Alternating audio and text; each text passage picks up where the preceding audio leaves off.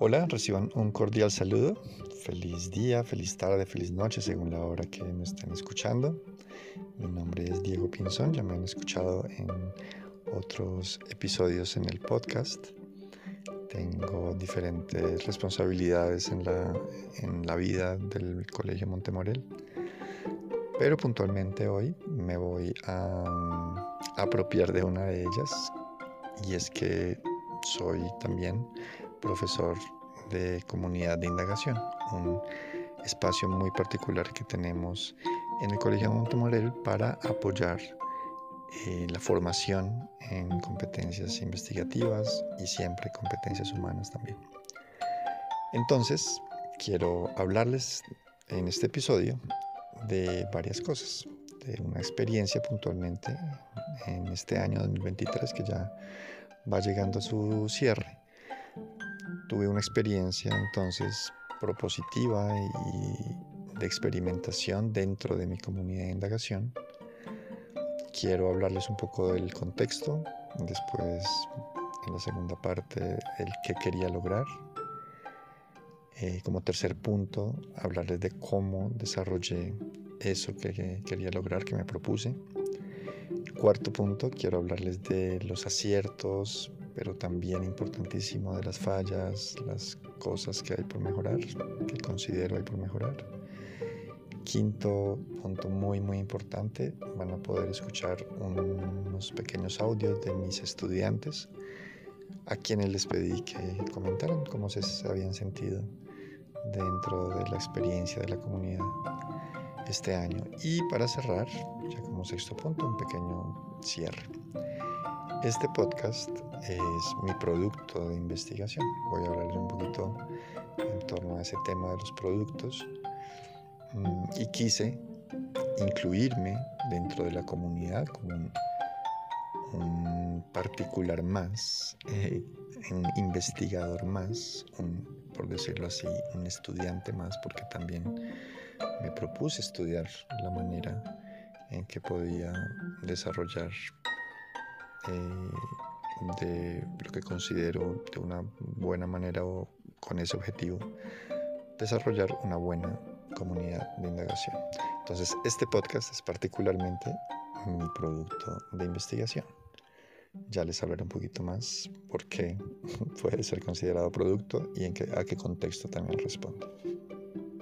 Espero que lo disfruten.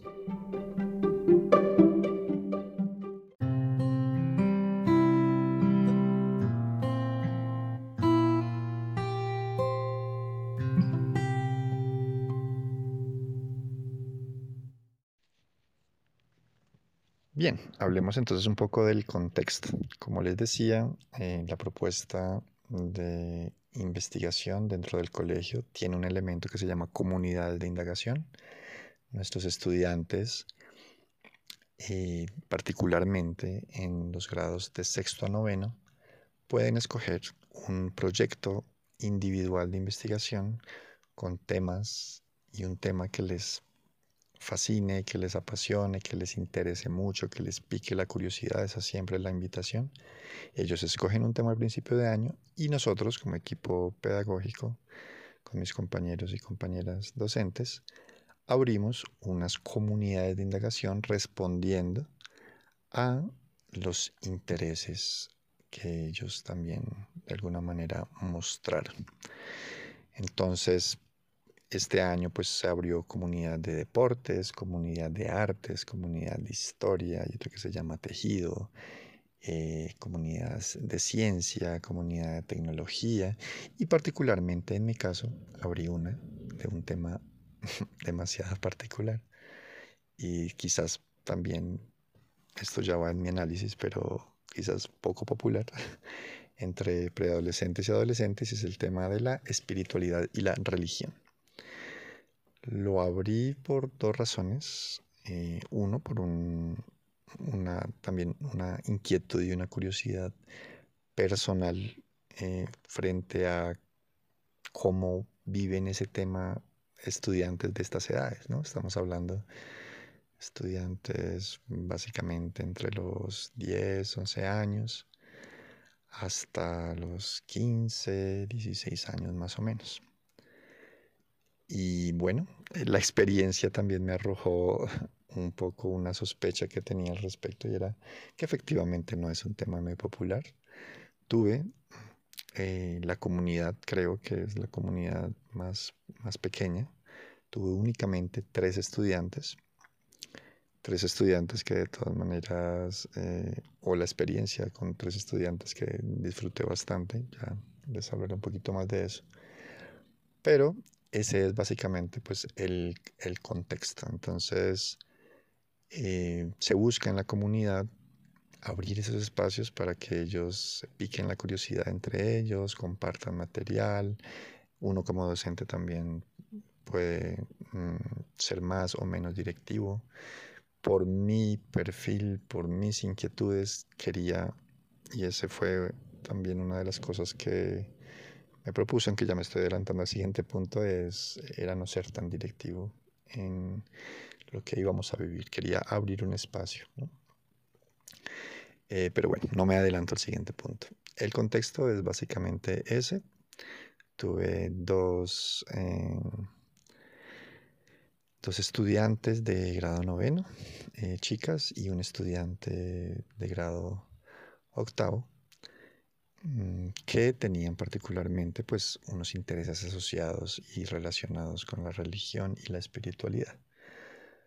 Eh, uno de ellos con un tema de estudio como comparativo de las religiones, más o menos era el tema que, inicialmente lo, trajo a la comunidad. Una estudiante eh, con el interés de investigar sobre el satanismo, eh, con una mirada de entrada de mm, un, quizás un, sí, una mm, intención de mostrar lo que ella denominaba la verdadera cara del satanismo, que no es el satanismo que según ella nos venden eh, quizás en las películas o, desde la mirada de otras religiones. Y eh, una tercera estudiante que trajo el tema de autoestima. Este, ella llegó un poco después, llegó a la tercera sesión, pero mm, con esa intención de todas maneras y me pareció muy, muy valioso de, traer el tema de la autoestima como, como ese desarrollo de la persona y, por qué no asociarlo eh, y mirar si tenía relación con lo que se conoce como la espiritualidad o también si estaba visto en ciertas religiones. Vamos ahora con el tercer punto, les voy a hablar, hablar un poquito de cómo desarrollé esta idea.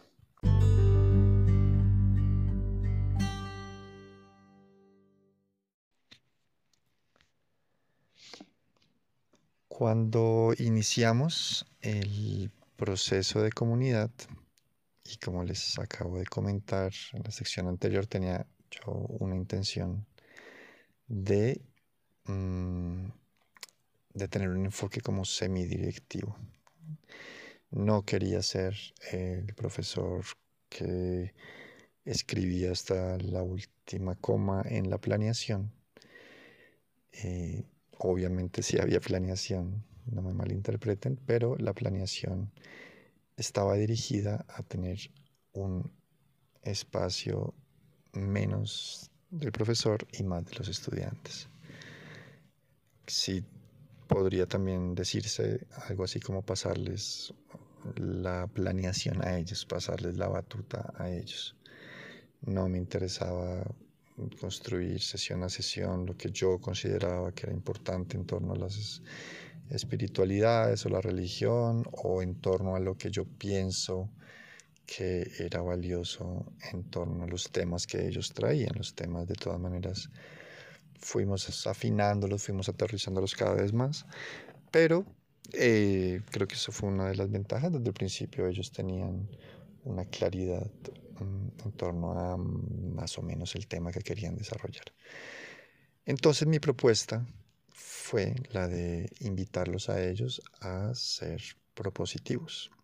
Esto implicó retos en diferentes momentos del año.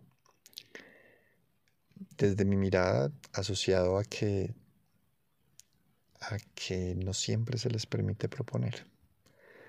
Mm, quizás en el desconocimiento de la intimidad de los hogares de mis estudiantes, eh, en el conocimiento también de algunas dinámicas pedagógicas en el colegio, soy consciente que no siempre el papel del explorador, de, la persona propositiva, creativa, eh, no siempre se da el espacio para que los estudiantes sean eso. ¿Qué pasa entonces? Que cuando se les abre el espacio, pues no, no, no, eso no, y si hay docentes que me están escuchando, saben que no siempre es algo así como abrir la llave y que caiga el agua por botones. Es un proceso y esto pasa mucho y también soy artista y conozco procesos de creatividad en mí y en otros. He visto que similar a como pasa con la creatividad, este tema del ser propositivo, del ser expresivo, de, del abrir la cabeza al diseño de espacios, pues requiere algo así como un, proceso de abrir la llave varias veces. Haz de cuentas como cuando abres la llave y no sale agua. Eh, muchas personas lo que hacen es cerrarla para siempre. o cerrarla con rabia porque no salió y entonces dicen, ah, no va a salir, no va a salir y no voy a intentar. Pero el proceso, hay muchos procesos a nivel humano que se dan a través de la insistencia y de la constancia en abrir esa llave. Y eso fue lo que me propuse durante mi proceso de comunidad. Hice, y si les interesa, voy a dejar el enlace aquí en la descripción. Hice un Padlet. Un Padlet es una plataforma, para quienes no lo conocen, de un, de un tablero digital que puede trabajarse a nivel colaborativo. Hice un Padlet a a modo de línea de tiempo, en donde iba sesión a sesión registrando qué era lo que íbamos viviendo. Entonces, hubo sí sesiones más directivas que otras, hubo sesiones muy sueltas y a partir de cada una de las vivencias, pues fueron, fui, valga la redundancia, viviendo experiencias que mm, me llevaban a ir descubriendo eso que me propuse descubrir y es cómo es una comunidad eh, guiada a través de o guiada por principalmente por los eh, mis estudiantes puedo decir que hubo muchas muchas sesiones también eso hay que mencionarlo en donde se le sale a uno de todas maneras la necesidad o el gusto por dirigir, porque también es un gusto que uno tiene, ¿no? Como de, yo tengo esta mirada, yo sé que esto es maravilloso, yo sé que esto es importante, y entonces voy a llevar a mis estudiantes a hacer lo que yo quiero que hagan. Eh, esto pues no, no le estoy de ninguna manera tachando como negativo. Esto es algo que hace parte también de, de un, camino de, de docente facilitador. Eh, pero conociendo la propuesta del colegio, conociendo lo que, lo que se quiere en términos de, de diálogo, de, voy a irme a la palabra textual de interestructuración que propone nuestro modelo pedagógico, mm, pues eh, de todas maneras hubo varias sesiones en donde me propuse dejar, y creo que eso fue muy interesante, dejar atrás eh, ese papel más directivo o el papel, quizás una palabra un poco fuerte, pero, pero sí a veces rayamos un poquito en el egoísmo de decir, bueno, mi mirada es la mirada válida, ¿no? Mi mirada es la más, o al menos también la más válida de las miradas. Entonces, el proceso me llevó a dejar eso a un lado. Hubo sesiones en donde Básicamente la propuesta era, bueno, ¿qué te, te preguntas de tu tema? ¿Qué te preguntas del tema del otro? ¿Qué quieres mm, acotar, hablar? eh, de, tu tema o que, se te ocurre, que, te parece maravilloso, en fin, como un, enfoque también muy del diálogo entre ellos, no era tampoco tan fácil porque también sabemos que en la edad de la preadolescencia a veces no se tiene esa facilidad del diálogo, eh, a veces de ciertos temas, ¿no? Hay, hay otros temas en donde eso parece un radio con pilas eternas. Pero hay, ciertas cosas en donde es difícil, es difícil que los estudiantes eh, lleguen a hablar. Una de las cosas que observé es que estaban muy amarrados a la idea de, de yo no puedo hablar de eso porque yo no soy experto, algo así como yo no.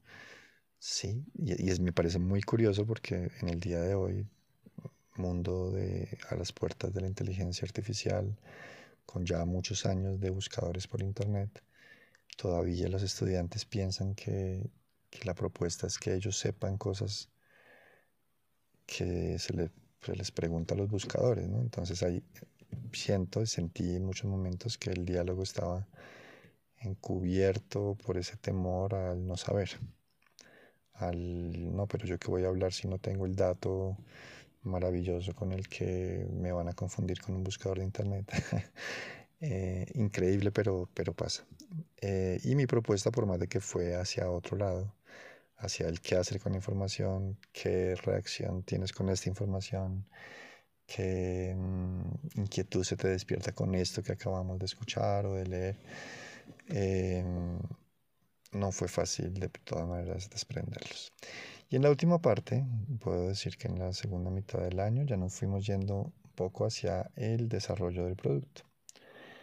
Eh, nuestros estudiantes desarrollan un producto de investigación ligado a los objetivos que se plantean otra asignatura que se llama metodología de la investigación.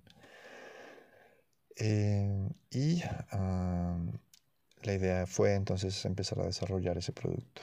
Tuvimos sesiones interesantes de diseño de producto, de comprensión de la, de la diversidad de productos posibles. Mm, y bueno, aquí hay, hubo muchas vivencias, no me quiero alargar tanto en este podcast, pero hubo muchas vivencias interesantes a raíz de eso. Cosas que, que a uno lo... Sí, así como compartí hace un momento algunas reflexiones podría compartir muchas más. En ánimo de no alargarme tanto, mm, puedo decir que eh, tuvimos un resultado satisfactorio en desprendernos un poco de, del modelo previo que había en el colegio de las comunidades de indagación, que estaban un poco, voy a decirlo así, mm, creo que no estaba, no estaba mal frente a los objetivos que se perseguían tampoco, pero estaba un poco al servicio de la clase de metodología. Este año la propuesta fue, si se quieren divorciar, divorciense, y así lo hice. Me desprendí bastante, bastante del, del proceso que se estaba llevando en metodología y los chicos siento que recibieron muy bien ese grado de libertad. Eh, puntualmente una de ellas hace unos días me dijo, Uf, de verdad, yo puedo hacer todo eso en la socialización, o sea, puedo diseñar mi socialización, puedo diseñar totalmente mi producto, puedo diseñar, y, y es maravilloso, y esto ya va en una percepción muy personal, maravilloso ver la alegría de los chicos cuando se les permite construir a partir de lo que ellos perciben en ellos como personas, como su realidad como personas y la realidad de sus intereses. Y más, y aquí voy a recalcar mucho, más tratándose de preadolescentes, tratándose de adolescentes, que sabemos que es una edad en donde buscamos las personas reafirmarnos en nuestra identidad, es una edad en la que nos separamos de, de nuestros, de alguna manera, de la, la definición que tienen de nosotros nuestros padres y vamos a empezar a construir un, un constructo valga la redundancia, propio de nuestra identidad, una búsqueda de identidad y un trabajo como estos cuando se permite y se le permite al estudiante el grado de libertad necesaria. Hay un montón de aprendizajes y descubrimientos de, de sí mismo y de sí misma como persona. Y esto de verdad fue muy grato ver que recaía en caras sonrientes, caras de satisfacción. Eh, chévere, me declaro totalmente a gusto con eh, el, el desarrollo de esto que quería lograr.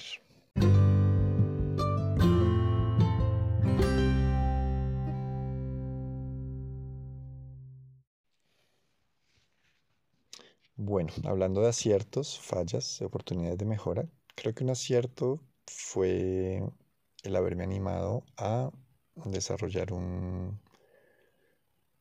un modelo, digamos, muy particular, eh, construido con mis estudiantes, de lo que íbamos a vivir en la comunidad de indagación. Fue un acierto por lo que mencioné en la sección anterior, eh, conectó muchísimo con la individualidad de los estudiantes, se les notaba el gusto de entrar a la, a la comunidad. Mm, puedo asegurar, sí, quizás me equivoque, pero puedo asegurar que no hubo malas caras. Increíble. Hablando de preadolescentes y adolescentes, pero no hubo malas caras entrando a la comunidad de indagación. Y cuando hubo mala cara, eh, pregunté y no, no tenía que ver con la comunidad, sino con otros temas. Pero eso podría calificarse como un acierto, una propuesta que despertó el interés, una propuesta arriesgada en cierta manera porque era desprenderse de un modelo previo que se estaba que se venía usando para la comunidad era también caminar en un en un territorio sin mapa, cosa también a veces incómoda para uno, arriesgada, pero creo que por los resultados que se dieron fue un acierto. Fallas. Mm, puedo comentar eh, una y era, sí, que quizás se sí, puedo, puedo pensar que se pudieron lograr mejores eh, objetivos en términos de, de la formación en investigación, en términos de indagación, en términos como de eso que uno puede prever o puede objetivizar dentro de una comunidad, ¿no? dentro de una, un concepto de comunidad de indagación. Y pasa mucho que uno iniciando el año entonces tiene en la mente como la idea de lo que quiere lograr en una comunidad. Eh, sí, en este, es que en este momento me cuesta decir que es una falla con F mayúscula porque siento que también se dieron otras cosas. Digamos, puede que no se hayan logrado alcanzar objetivos planteados, yo, los objetivos que yo planteé como docente, eso es importante también sí, aclararlo. Siento que los objetivos que se construyeron en grupo se alcanzaron, eso, eso fue un acierto. Uno como docente sabe que los chicos de pronto pudieron haber llegado a más. Y desde ahí me encaja la palabra falla. Como sí, como la falla de, de no haber dado de pronto no sé si, o no haber puesto sobre la mesa, por decirlo así, ciertas cosas que hubieran eh, desarrollado mucho más el potencial de los chicos. Eso puedo pensar que es una falla, pero también fue una falla que apareció mm, debido a que se apostó por algo muy esencial, que fue el acierto que comenté ahorita, que fue el botarle la pelota en muchos momentos a ellos. Entonces, cuando botas la pelota al estudiante, tienes que también, suena obvio, pero tienes que soltar la pelota. Eso cuesta mucho, aunque parezca la cosa más lógica. Cuesta muchísimo, porque por muy lógico que parezca de que para botar la pelota al estudiante tú tienes que soltarla, hay a veces pretendemos que sí, quiero botarle la pelota porque es chévere que ellos sean creativos, sean propositivos, sean individuos, etcétera pero no quiero, no quiero dejar atrás mi, visión, mis objetivos. Mi... Entonces, ese, conflicto, por decirlo así, entre, entre esas dos eh, miradas. Mm, creo que llevaron o traían en sí o trajeron muchos aciertos y fallas desde una mirada o de otra. Pero en todo caso, una mirada muy relativa a donde te pares. Oportunidades de mejora, creo que el desarrollo de los productos mm, pudo también me hubiera gustado desarrollar más los productos en las sesiones, eso es algo que me gustaría mejorar.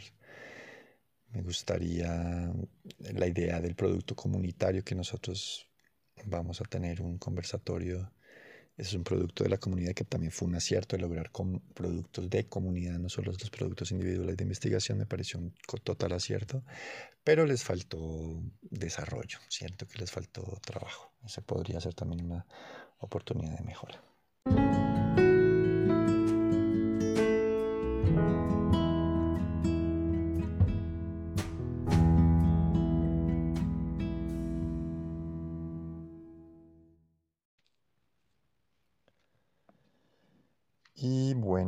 A continuación entonces les dejo unos audios eh, de mis estudiantes que me enviaron eh, su, retroalimentación y su sentir en torno de alguna manera muy breve, pero muy valioso también escuchar de las voces de ellos, de ellas, cómo se sintieron.